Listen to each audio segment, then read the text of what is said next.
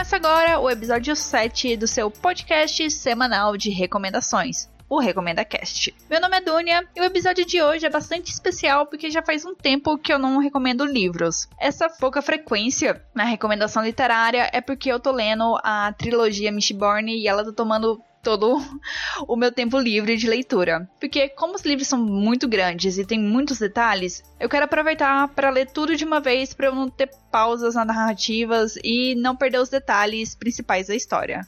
E esse é o motivo que esse mês e nos próximos meses a frequência de recomendação de livros vai ser menor do que as outras coisas que eu recomendo. Eu tô tentando acertar o meu ritmo de leitura para conseguir terminar logo o terceiro livro da trilogia e voltar a intercalar leituras mais leves com leituras mais pesadas. Literalmente ler dois livros ao mesmo tempo, porque com a minha dedicação para Mistborn eu não tô fazendo isso. Depois de toda essa falação, bora falar de Fraude Legítima da autora E. Lockhart.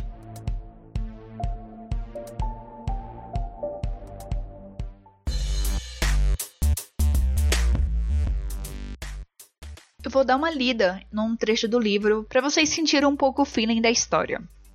Ninguém sabia onde ela estava, ninguém na face da terra. Aquilo deveria deixá-la contente, afinal, ela queria desaparecer. Mas ficou com medo. Queria estar com Paolo, queria estar com Imonge. Queria poder desfazer tudo o que havia acontecido. Se pelo menos pudesse voltar no tempo, poderia ser uma pessoa melhor, ou uma pessoa diferente. Seria mais ela mesma, ou menos. Não sabia o que, porque não tinha mais certeza de qual era a forma de seu verdadeiro eu. Talvez não existisse nenhuma Julie, mas sim uma série de personas que ela apresentava em diferentes contextos. Bom, depois de toda essa melancolia, eu vou dar a sinopse do livro. Julie West Williams é uma garota capaz de se adaptar a qualquer lugar ou situação. E Monge Sokolov é uma herdeira milionária fugindo de suas responsabilidades. Além do fato de serem órfãs, as duas garotas têm pouco em comum, mas isso não as impede de desenvolver uma amizade intensa quando se reencontram anos depois de terem se conhecido no colégio. Elas passam os dias em meio a luxos e privilégios, até que uma série de eventos estranhos começam a tomar curso, culminando no trágico suicídio de Monge e forçando Julie a descobrir como viver sem sua melhor amiga mas talvez as histórias das duas garotas tenham se unido de maneira inexorável e seja tarde demais para voltar atrás. Bom, Fraude Legítima, ele foi lançado em 2017 e é da autora E. Lockhart, que é americana. Ela já lançou sete livros, só que chegou no Brasil somente três. O Histórico Infame de Frank Loud Bank, de 2013, Mentirosos, de 2014 e Fraude Legítima. Todos os livros da E. Lockhart foram lançados pelo selo seguinte da Companhia das Letras.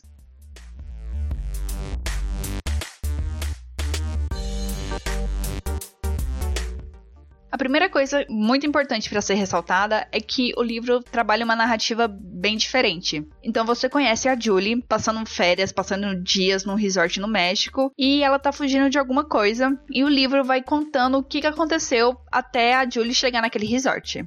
Por causa dessa narrativa regressiva, o livro ele tem muitos detalhes e muitas pistas durante a sua trajetória. E é muito importante prestar atenção nesses detalhes porque eles vão fazer sentido mais na frente na leitura.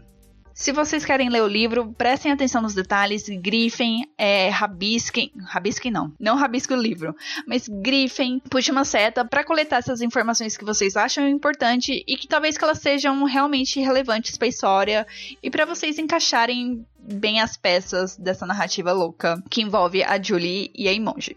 Eu sei que a pronúncia de Imonge tá errada, mas foda-se, eu vou falar assim mesmo e é isso.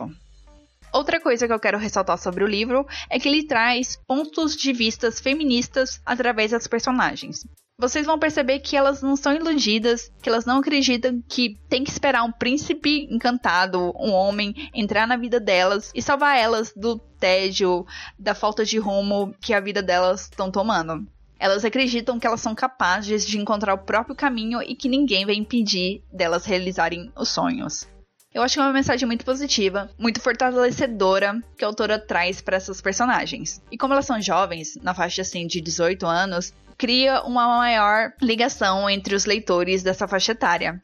E eu gosto dessa ideia feminista porque demonstra muito a força das meninas, da Julie e da Imonge. Embora elas tenham jeitos de lidar diferente com as situações, de sonhos, de expectativas, elas demonstram muita força e muita determinação para ir atrás do que elas querem. O livro ele também tem muito white rich people problems, principalmente vindos da Imonge e do Forest, que é o namorado dela. Mas esses problemas condizem com o mundinho fantástico que a Imonge e o Forest vivem. Porque os dois têm o luxo de não se preocupar em pagar contas, em trabalhar. Então eles ficam focados muito nas questões existenciais, mas isso só fica assim nas palavras. Eles não tomam atitudes. Para finalizar essa parte do livro, eu quero dizer que a autora bebe assim em muitas referências e por conta da Imonge e da Julie serem órfãos, há muitas referências de livros sobre protagonistas órfãos durante a narrativa. Isso é até um meio das duas criarem um vínculo maior e meio que terem histórias que representam sentimentos que as duas passaram em algum momento da vida.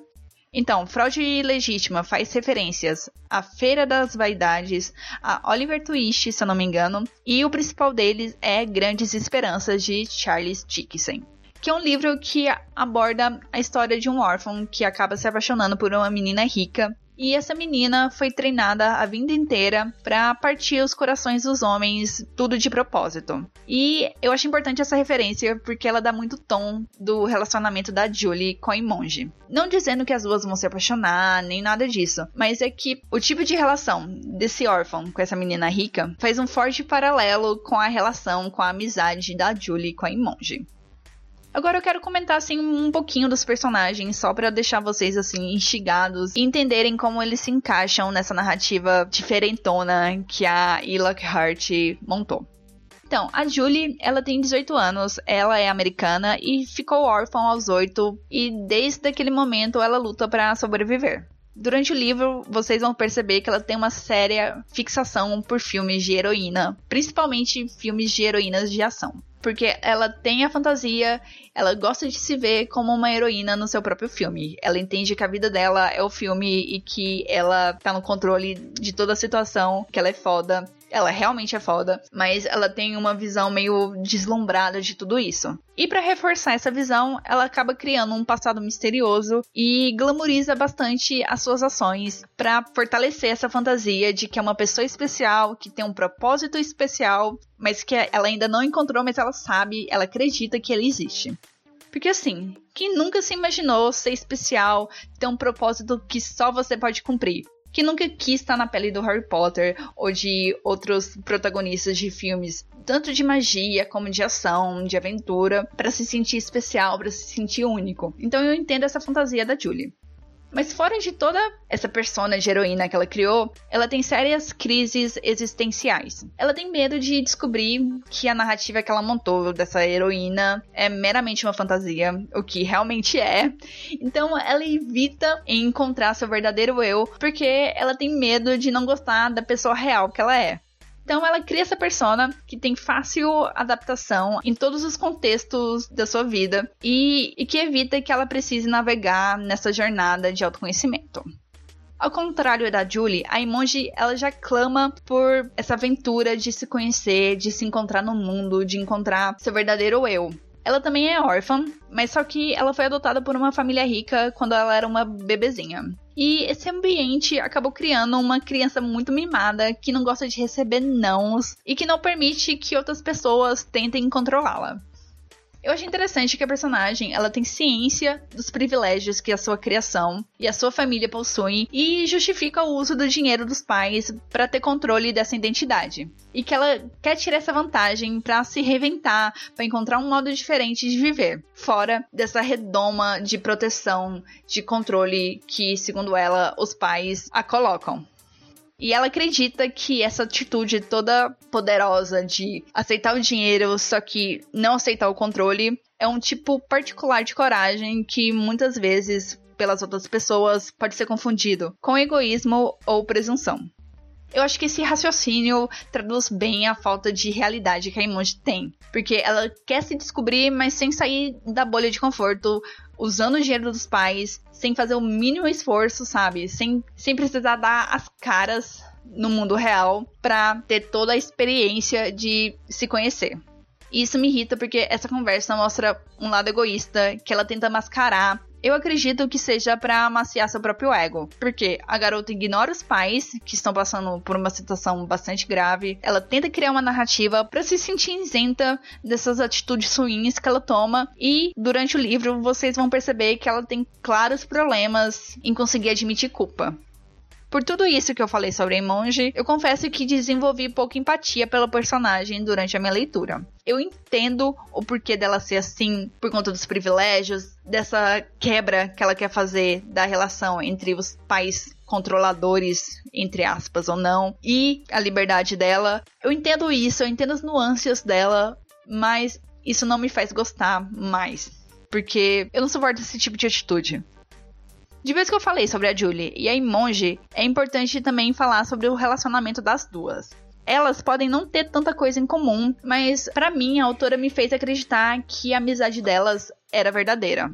Porque durante o livro é mostrado que a relação da Imonge com outras amigas, com outras pessoas, é superficial. É assim, é uma conversa que rola falsidade, ela tem medo de ser julgada, sabe? Eu já consigo ver que com a Julie, a Imonji não tem esse medo de se revelar, de mostrar não toda essa face egoísta, mas ela demonstra, ela se abre um pouco mais porque ela acredita que a Julie não vai julgá-la. E por isso a Julie acredita que a relação delas é especial e essa crença acaba se tornando peso conforme o livro vai avançando.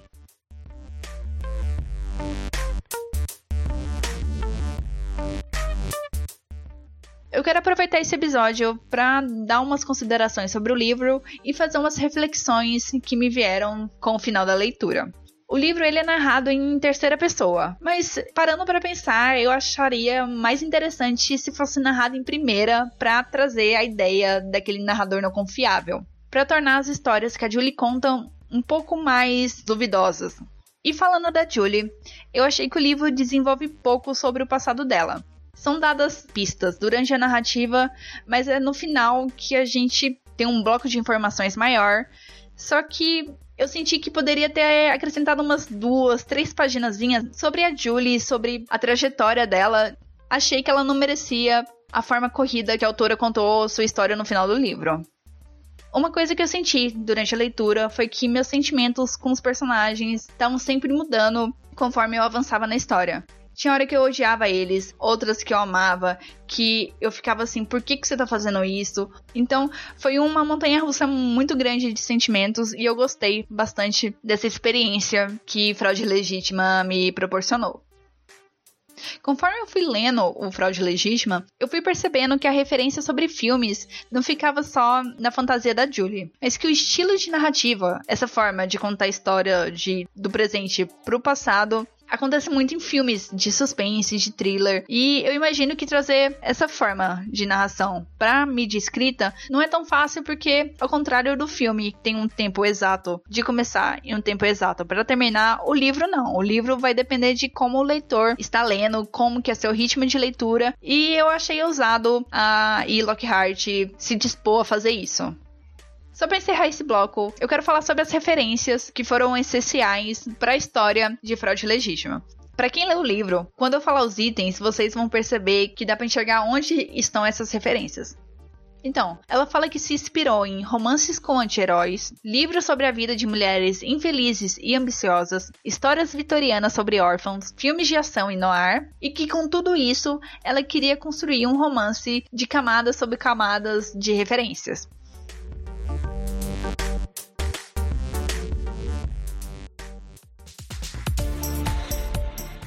Se você ficou interessado em comprar o livro, você encontra ele na faixa de 25 reais nas lojas virtuais e infelizmente ele não tem para Kindle Unlimited.